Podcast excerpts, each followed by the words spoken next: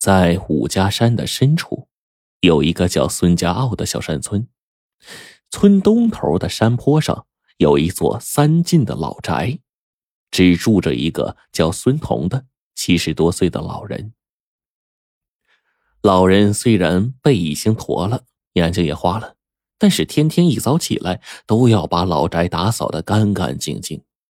院子里的那株老樟树也是收拾的很有生气。把老宅收拾干净之后，老人便跑出黑漆剥落的大门，痴痴的望着伸向大山外面弯弯曲曲的小山路，一呆就是半天。一年三百六十五天，从来没有断过。村里人看了直叹息呀，孙彤。是在等离开了他十多年的儿子呀。这事儿啊，还得从六十多年前说起。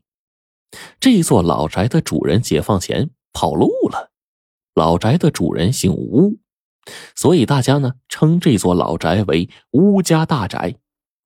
土改的时候，政府把这个吴家大宅呀分给了八户穷山民居住，其中就有孙彤一家。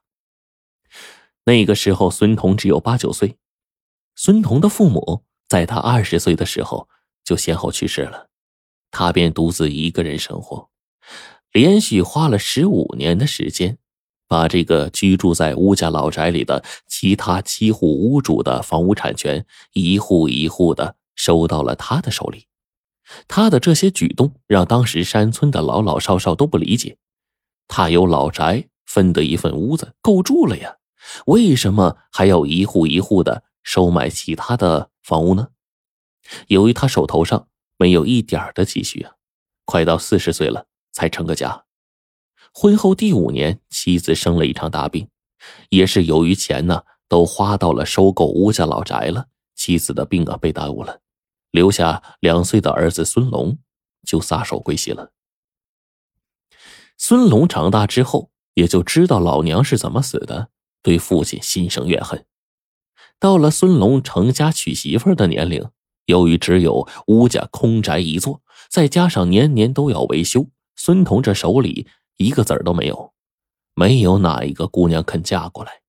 孙龙一气之下就离开了家。孙龙在外头日子过得怎么样，老人不得而知，也难怪他天天在老宅的门口啊，就这么痴痴的。望着通向山外的小路，盼呐盼呐。这一年的秋风把老宅院里的那株老樟树吹得哗哗响，满地落叶在长着青苔的砖地上团团转的时候，孙龙终于出现在了村东头的山路上。孙龙手里还拎着一大堆东西。想来是回来孝敬十来年不见的老父亲，他的身后跟着一个中年人，穿着黑西装，戴着一副大墨镜，背着一只鼓鼓囊囊的皮包。到家之后，孙龙放下东西，拉着老人的手，抽抽搭搭的说：“爹，儿子不孝，在外面打工没出息，一一直没脸回来看您。”孙彤也是淌出了浑浊的泪水，连连说：“回来看看就好啊，不盼不盼你孝敬我什么，就盼你住几天，呃，咱爷儿俩说说话啊。”就在孙彤和儿子说话的时候。那个穿着黑色西装、戴着墨镜的中年人，独自在老宅里面穿来穿去，举着相机就咔嚓咔嚓的拍屋檐拍梁柱、拍门窗上精湛的砖木雕刻。他还不时的呀，用鼻子深深的吸一口气，一股淡淡的老木幽香侵入他的心脾，让他眯起了眼睛，神情十分的陶醉。孙彤看了几眼这个中年人，眼睛里面露出了迷茫。不一会儿，孙龙就和中年人呢交上了目光，而后啊，立刻笑眯眯的就指着告诉父亲说：“ 爹，他是我打工的那家公司的陈老板，马上就能让咱们过上好日子的财神菩萨。财神菩萨，老人的目光啊更加迷茫了。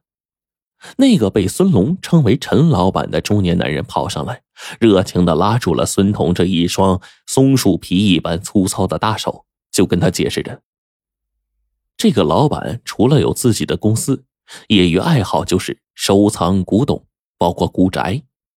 他听孙龙讲，他老家里面有一座两百多年的老宅，便一起来看一看。眼见为实，这座老宅果然是有一些年代了。他就决定花一百万的高价买下来，然后呢，把这个砖瓦木料迁移出山，再仿照着建筑起来。孙彤一听，好家伙，一个老宅一百万，他在山里干个几辈子，他也挣不到啊！不禁摇了摇头，怎么也不信。孙龙激动的对着老人说：“爹，我现在才明白，你以前为什么咬紧牙关，从嘴里抠出吃的，省下穿的。”把分出去的老宅呀，一户一户的收来，还不是您眼光远大呀？您看，识货的人来了，快把它卖了。有了钱呢，我就可以娶婆娘了，给您生一个大胖小子，咱们孙家就有香火了。陈老板打开这个皮包，拿出了十捆崭新的百元票子，堆在了桌子上。老人瞅了一眼这个钞票，只是无动于衷的摇了摇头。这孙龙就急了呀，大声就问：“爹，这多好机会啊！如果不是遇上陈老板，您守这座老宅有什么用啊？”爹要住老宅，住着畅快。陈老板一听，扑哧笑了，对着孙彤说：“老人家呀，那还不容易吗？啊，等我把老宅呀拆了给移走之后，我就在这老基呀地皮上。”给您盖三间新楼房，让您老啊吃一辈子的苦啊，住了一世的老宅，最后呢也该享受享受了。这老人苦笑一声说：“ 人老了，楼房爬不动了。”陈老板说：“那好办呐，替您盖一个带院子的青砖平房。”老人还是不答应。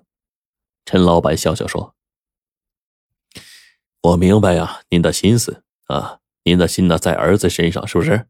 呃，这样吧，这座老宅的价格我再加一百万，让您儿子到城里买栋房子，您呢也进城一同享福。